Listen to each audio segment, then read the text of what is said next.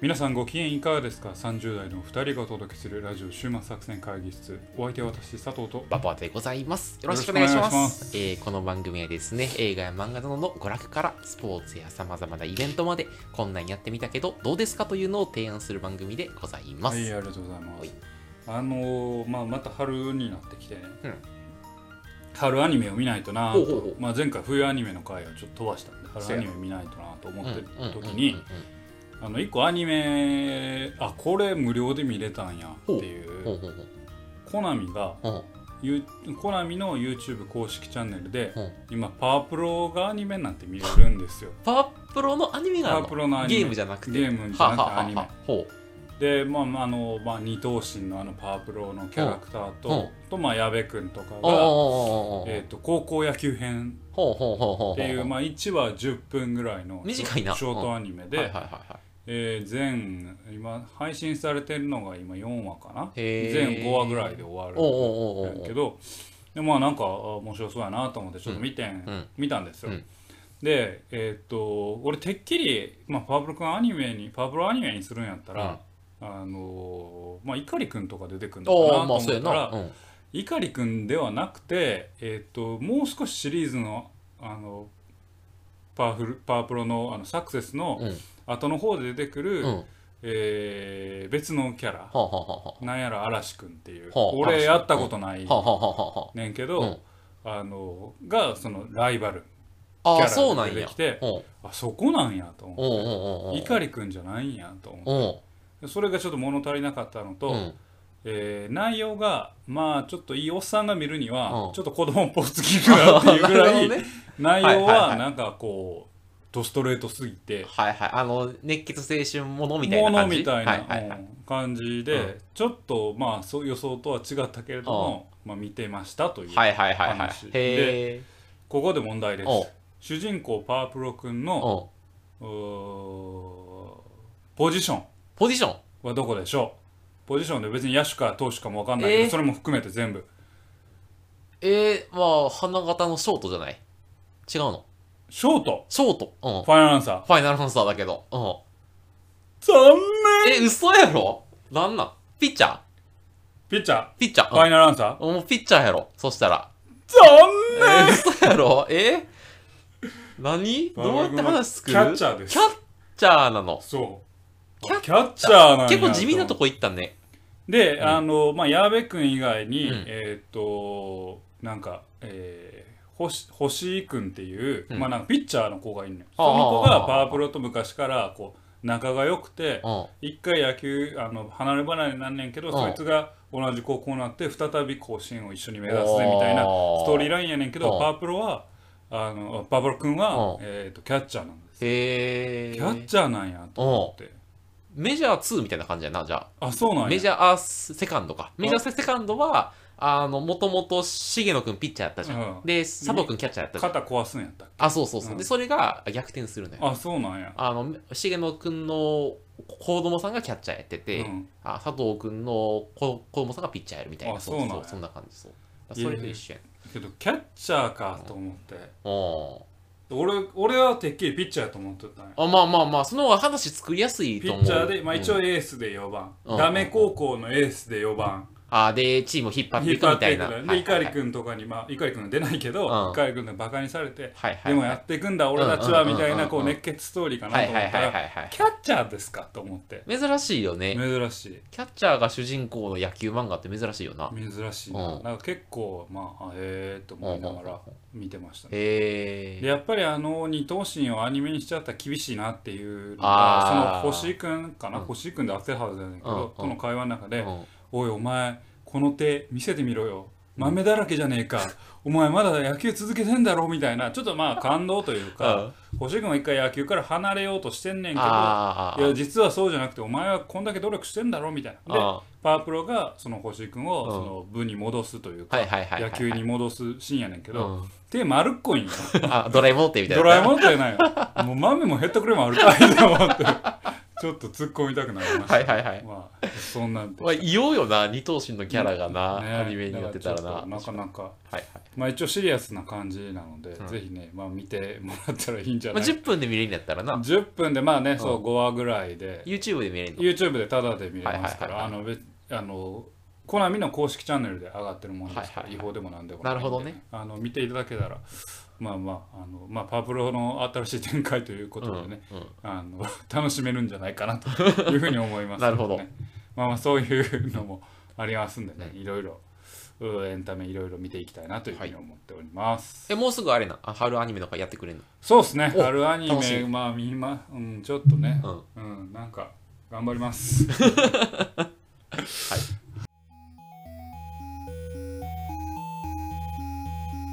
さあ今日も会議を始めていきたいなと思いますほい、今が、日のテーマは何でしょうか？えー今日はですね、えーっとあんまりこういううこの回でですね上げたことなかったんですけどドキュメンタリーの作品ちょっと珍しい。取り上げたいなと思います。ネットフリックスで見れるドキュメンタリー。うん。えーっとタイトルがですね、えー事故現場からセシルホテル失踪事件。ほというドう。キュメンタリー。実際にあったやつか。実際にあったほうほうほうほう。セシルホテセセシルホテル失踪事件ほうほうほう。なるほど。というあ事故現場からセシルホテル失踪事件という、あのドキュメンタリー。ネットフリックスで配信されてるドキュメンタリーなんで、まああらかじめ言っておきますとネットフリックスでしか見れませんよといううんなるほど。ドキュメンタリーです。うん。で1話50分ぐらいでえー4話構成にあ、結構短いんやな、うん。4話。うん。でまあこれもまあ先に悪いとこ言っちゃうと、4話ではちょっと長いなと思うねははしろはしょれるなというああ、印象はあるんですけど。うん。これえーっと非常によくできたドキュメンタリーだと思うんへでー紹介したいなと聞きたい。思います。うんでこれあのやっぱりねドキュメンタリーなので、うんえーこれはネタバレではないんですけど、うんやっぱりまあこう人間を描くというか、うんうんまあ、人間のそのまあなんやろな社会の問題みたいなのをちょっとあぶり出すっていうところがやっぱりキーファクターというかまあ、ポイントなんですよ。はいはいはい。最終的なメッセージはそこに落ち着くんだろうなっていう頭でいて、えー見始めて、うん。まあ、結果的にはそんそのそこで落ち着くんですけど、最初から途中まではおこれほんまどうどうどこどこに行くんやろうっていう、へ俺はこうなんかこうドキュメンタリーやから、うん。こうなんか社会テーマとか、そういうのに行くと思ってたら、ん。ちょっとちゃうぞっていうふうに見えるようなへ本ですえ。ほうほうほうでこれまあどうどういうドキュメンタリーで、まあうん。そもそもセシルホテル失踪事件ってうん。何と？失踪したんか？いう話なんですけど、これ2013年に実際に起こった事件なんですよね。えっ、とロサンゼルス、あのアメリカのね、うん。うん。うん。のダウンタウンにある、まあ、セシルホテルという、うまあいわくつきのほホテルがあるんですよ。う。はいはいはい。でそのまあセシルホテルがある周りのスギットローっていう、まあ、そのエリアのことを言うんだけど、うん。そのスギットローって名名のついたうん。エリアなんですけど、そこはまあなんていうか、えー、と貧民、まあ、貧しい人が多く住むまあ、治安の悪い地域なんですよね。まあうんその貧しい人だけじゃなくてこうえードラッグの常習者とかそういう人たちが住んでるようはないちょっとまあ治安の悪いうん。でそこにあるセシルホテルに、まあえー、と中国系カナダ人うんうん。のエリサ・ラムさんっていう大学生の女の人が、ほえー、と一人旅でそのセシルホテルに泊まるんです。う危ないやないか。うん。うんである日、うん。そのセシルラムあセシルじゃない。セシルホテルからそのエリサ・ラムさんがうん。失踪してしまう、ほでどこ行ったどこ行ったっていうふうに探し始める。でここからまあ物語が始まっていくんですよ、でまあ文字通りこのエリサ・ラムがいなくなったこれをみんなでこう探していくっていうのもお話なんですけど、で、えー、とキーワードはそこよりももう少し先のところにあって、えーまあ、なかなかこうエリサさんが見つからない、うん。でえー、とで刑事、まあ、警察官が困って、うん。でその中で、えー調べる中で、えーホテルの防犯カメラうんうんうん映像、うん。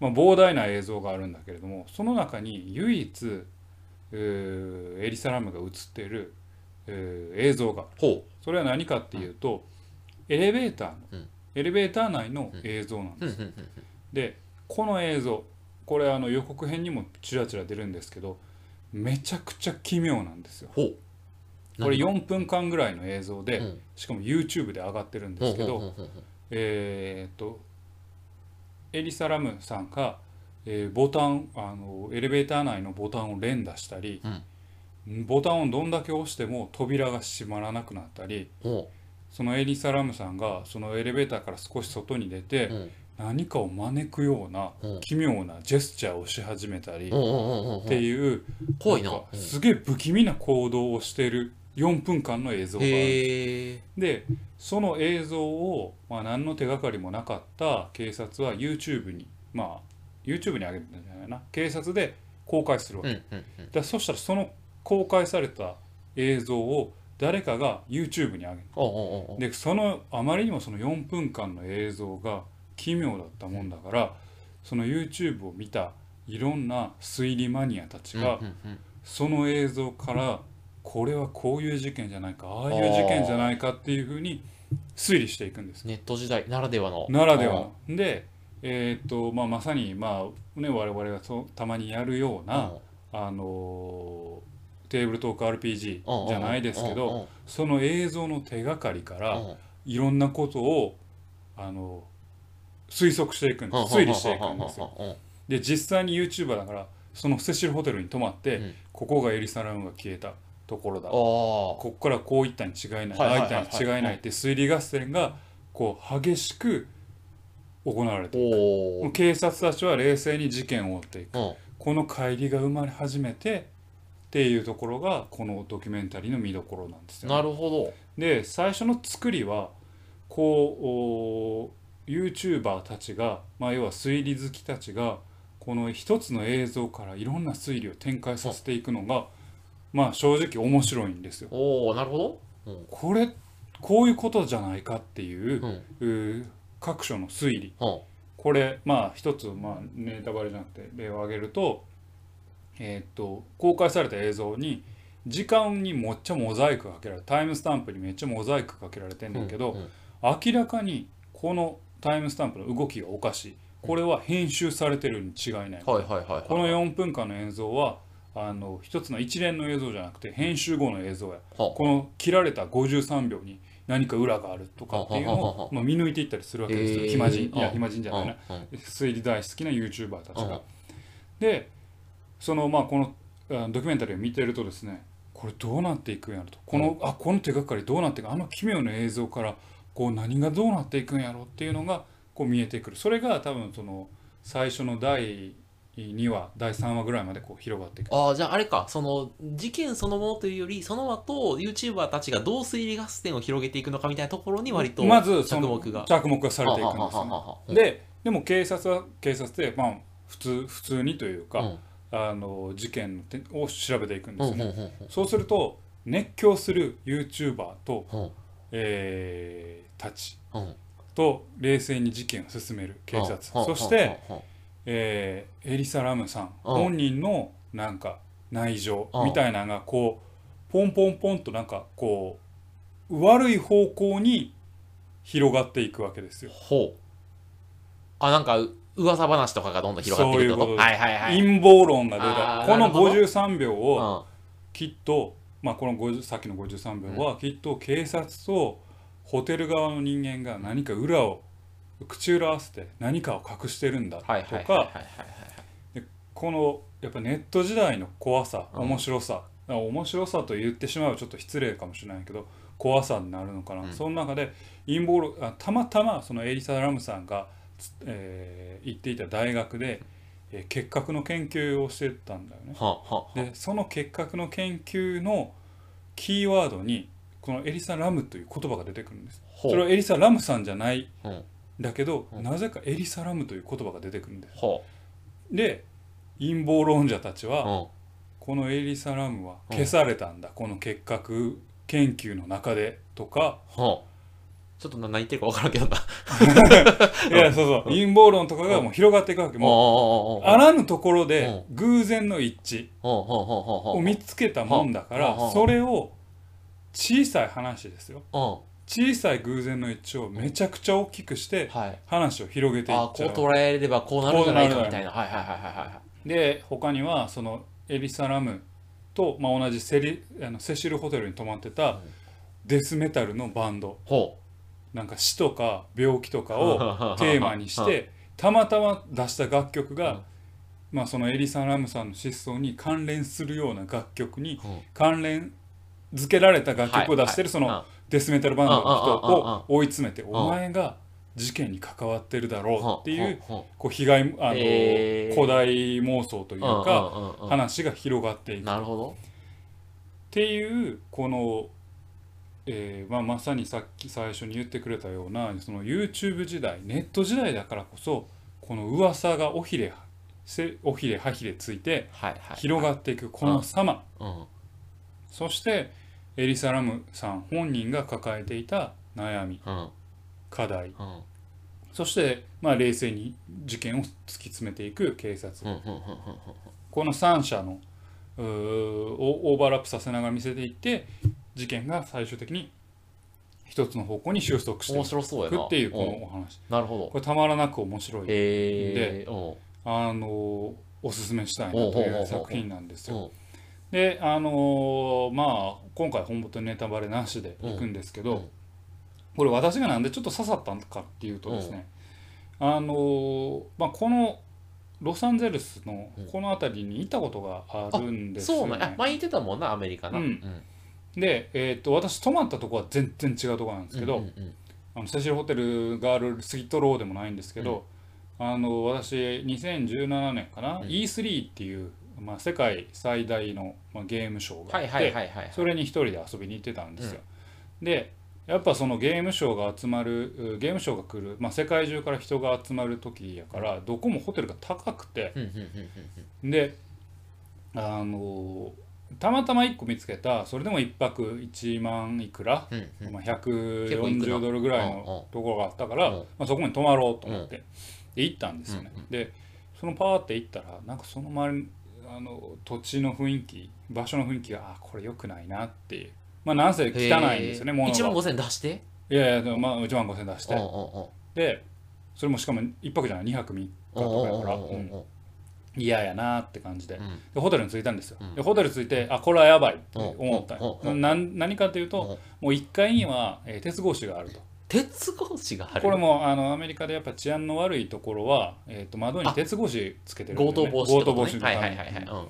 鉄格子があると、うん。であのオフィスのエントランス、うん。エントランスにも、うん。あのなんやろな。駅の駅あの受付窓口だけ開いててなんかラブホのあの受付みたいな。うん鍵とかお金を渡すところだけ開いてて、うん。あとはもう全部うんなるべく対面しない対面しないうんの鉄格子になってる、うんうん。あこれやだなと思って、あのネットで見た時はそれほどでもなかったんだけど、これ実際見るとやばいぞと思って、で、まあ、一応チェックインして入ったら、うん。もうまず階段がボロボロの木造でなんかゴミめっちゃ落ちててええうわこれやばいうんとうんで部屋に入って部屋もボロボロなわけですよ。うん。で部屋も2階か3階か忘れたけどうん。格子窓になってるうんんですよね。いやこれはやばいなと思って。で俺はもう即あの携帯で、えーもうやめようと。うん。もったいないけどうん。やめようと思って、えー即バッ探してうん。1泊、まあ、400ドルぐらい。4万。4万ぐらいの,、あのちゃんとしたホテルが、うん。まあ、もうだいぶ先に違うところがあったから、そこにしようと思って、もうすその家部屋入って、えー予約だけしてその400ドルのホホテルを空いてたからうん。予約してもう即またカウンターに行って、うん。フロントに行って、うん。あの俺も今日もう予約したけど、うん。ちょっとやめるわっつって、お金あれしててもまあもう多分返金されてへんねんけど、うんもうええわと思って、でその経験が自分の中にあってなんか怖いってなった。ああの雰囲気ねってのがあの雰囲気なよっていう感じがあったから、なんかこのドラマ見てる時にね確かにあの雰囲気とか、あの考えるとなかなかこう何が起きても変じゃないなっていうそこから引き込まれていったよね。ああまあそれだけ筋肉持ってるね佐藤さいんでも怖いんやったら。アメリカ人から比べたら俺なんてあの犬ぐらい。犬犬。そうか。うん可愛い犬ですよ。子犬。そっか。そうそう。で地図であ後で見直してみると、うあの LA ってあの日本人街もあったりするんですよね、都ホテルとか、うんあのまあ美味しい和食屋さんとかあるんですよ、うん。あの日系移民の人も結構いっぱいいたから、そのブロック2ブロック3ブロック先ぐらいにスキットローっていうその治安の悪いエリア。うん。でセシルホテルがあるエリアがあるから、うん一歩足を伸ばせば、うん。自分がその世界に入り込んでたかもしれない、うんうん。その先の世界には、えーそういうまあ治安の悪い,、いいところがあって自分が事件かなんかに巻き込まれるかもしれないっていう、うん。こう、えー地続き感自分との地続き感があのこのドラマだドキュメンタリーに見せられたなるほどね理由かなというふうに思ってますね。現場のね雰囲気分かると雰囲気とか空気とか、はい。はいそういうのをなんか想像するといやその俺はめちゃくちゃ近づいてるわけじゃないから、うんうんうん。そのスキットロー自体は分からんけど、あああいうエリアではいはいはい女子大生が一人で、あえー、と泊まってあで、まあ、あのエレベーターの独特な映像うんうん何が起こったのかっていう。っていうのを見ると、まあ、実際こう何が起こったんだろうっていうのを見たくなる。なるほど、ね、そんなあのドキュメンタリーですね。えちなみにそのドキュメンタリーはあドキュメンタリー事件はもう解決してるの？あ解明されてる？解明されてます。謎はその解明4話の中でもちゃんと説明説明がある。ああなるほど。じゃあ最後謎が解けるの？謎は解けます。そういう意味では謎は解けただ謎が解けた時には、えー多分うわこういうことやったんやってホッとするというよりは少しまあ少しというか、まあ、悲しくなる。悲しいお話だなという感じなんですよね。うん。だからまあ展開としては最初の1話2話あードキュメンタリーの1話2話の展開はこう一つの映像から YouTuber たちの推理合戦。うん。そこがなんか面白い。どう,、はい真実はどこにあるんだっていう、ただ途中から雲行きが変その陰謀論とか、うん。えー人を追い詰めていく YouTuber のはいはいはいはいなんかこうあー。浅ましさ？はいはいはい。まああのこの何個か前にナイトクローラーの話うんうんうんう画の話でやっぱそういうなんかねゴシップネタが大好きみたいな、うんうんうん要はこのドキュメンタリーを見てる自分もまあ大きく言えばそうなんだけど、はいはいはいはい。やっぱり人間の浅ましさみたいなところとそのエリサさんの、まあ、ある種の悲しみみたいなところが見えてきて、ああなかなか深いドラマだなというふうに思いますね。うんなるほどね、はいはい。い、やちょっと見たいな。面白そうやなそれ。あのとてもね面白いです。いいいいドドキュメンタリーだなと思います。でただやっぱりちょっとねなんあの悪い点を言えば、まあ、冒頭に言った通りちょっとね、えー4話にするには長い打足やなっていうところ。50分かける4やからうん。200 200分か。そう3一気に見るのはしんどいから、まあはい。はい1日1話見ればちょうどいいぐらいかもしれないけどね。まあ、ただそれでも4話は長いなという印象をちょっと持ちました。というのは、えー最初はちょっと演出型だなというのがあって、そのスキットロー要はセシルホテル周りの治安の悪さがなぜ、えーどこから来たのかみたいな、そんな説明をめちゃくちゃするのよね、うん歴史的背景から。でそれはまあ必要は必要なんやけど、うん。ちょっとこれ誘導したいんじゃないのっていう、うん。こんないわくつきの時で起きたんだよっていう、はいはい。はいまあドキュメンタリーで絶対誰かの視点からうん。物語をかた、あの事実を語ってるから、うんうんうん。偏らざるを得ないんだけれども、うんうんうんそれでもなおちょっと見えすいちゃうというかっていうのは正直ある。はいはいはい。そこがちょっと悪いところやけど、うん。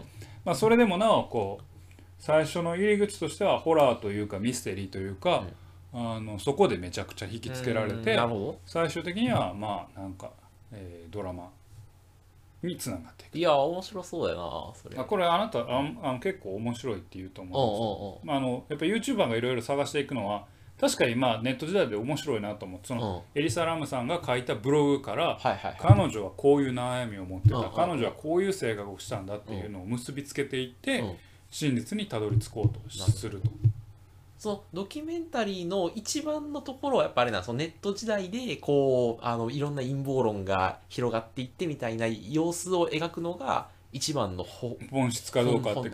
それを言われるとそれはわ、えーっとサブ的なメッセージかな。やはりこのエリサ・ラムさんという人間の生き方みたいなところを、えー語りたいっていうのが、まあ、4なるほど。話で見えてくるただなるほどね。それを語る時にやっぱりこう、えーある種人を傷つけざるを得ない世間の熱狂みたいなところをこう描いていくのが、はいはいえ3話まあなんかね謎感がちょうどいいんやろうなきっとな。みんながね熱狂できる謎でねいろんな解釈の余地があってみたいな、うん、そうそうそうそれがねとてもあのいいですね。はいはいはいはいはいだからぜひまあ見て見てもらったらいいのまあこれあネットのフリックスか。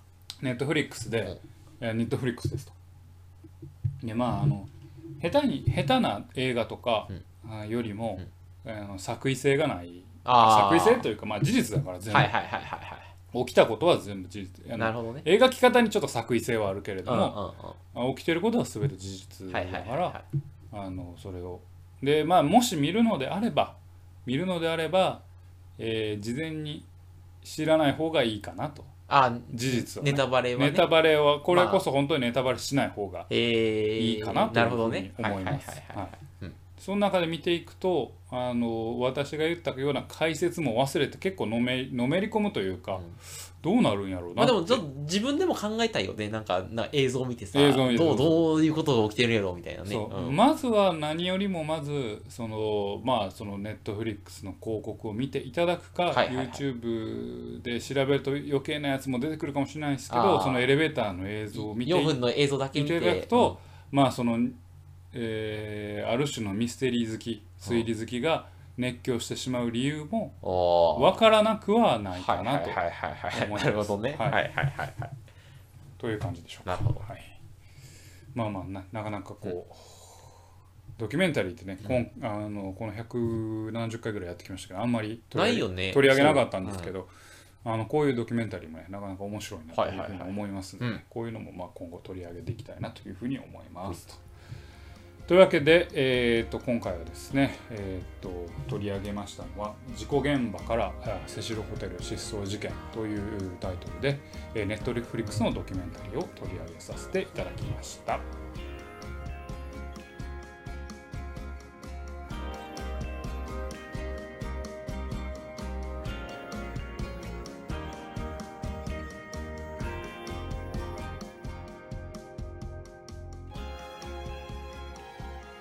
週末作戦会議室ではお便りをお待ちしております。お便りはポッドキャストのメモ欄に記載されたリンクよりアクセスいただき終幕作戦会議室ホームページメールフォームよりお願いしますまたツイッターもやっています。週末作戦会議室でぜひ検索ください。お便りはツイッターにいただいても結構でございますはい。はいあの早いもんでね、うん。えーもう2021年も4月と。ほんまやで。新入社員が始まる。まあなんか去年一昨年もなんかこのシーズンになると新入社員がうんぬんという話をしてたと思うんですけどなんか早いもんでね我々ももう会社入って10年とか。ですわ。もう立派な戦士ですよ。10年戦士。Z 選手です あの昨日か一昨日かうん。会社でえ出所してたの珍しく。でちょうど4月1日で移動の先輩がいてその先輩と喋っとったんですけどあの10年働くとお辞めた人数える方が早なってきて。ああいや残ってる人数える方が早なってきて。辞めた人がまあ多いなっていう。え佐藤さん同期何人ぐらいおった同期ね全部で140あ結構おんな。ぐらいかな、え、うん。もう結構やめた？半分以上ぐらい。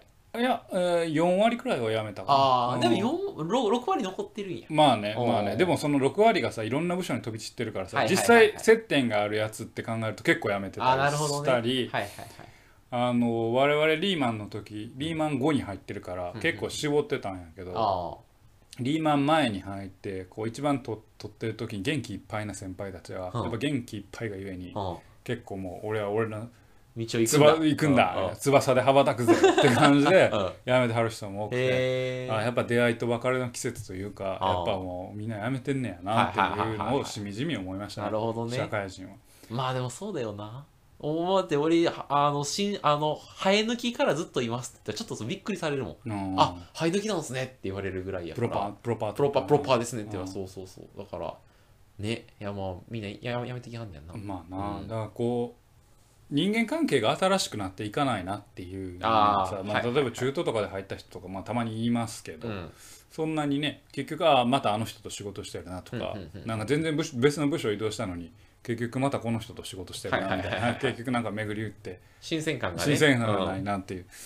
まあなんかいろんなね出会いを見つけていきたいなと思いますけど。ね あそうだろう出会いを見つけてきたそうそうそうそう、はいはい。やっぱその人と出会うということ。あ。新しい人と会うっていうことは自分の中の新たなページうん。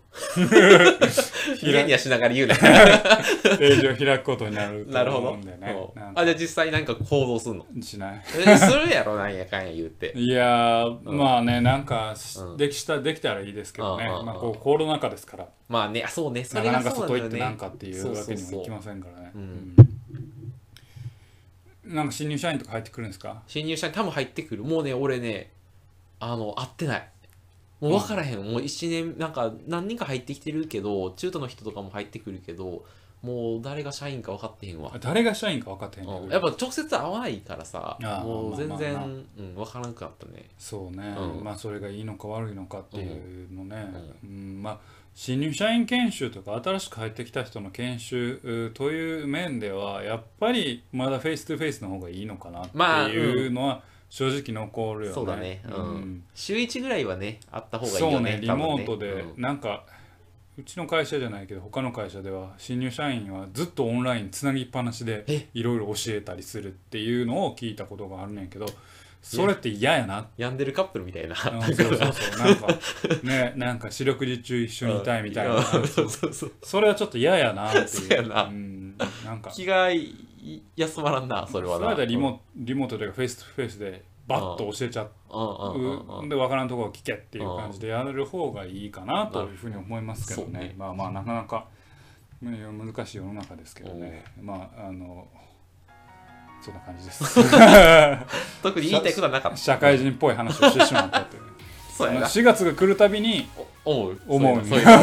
あまた1年始まるな。あまた1年終わったな、はいはいはいはい。また1年年を取ってお前な。僕は生きていくんだ。っていう 悲しみやな。な確かに、うん。このままでいいのかなって。このままでいいのかなっていう思いもありつつ。そうそうそう、うん、そうそう大人っぽい。大人っぽい話やな、大人っぽい、そういうことです。はい。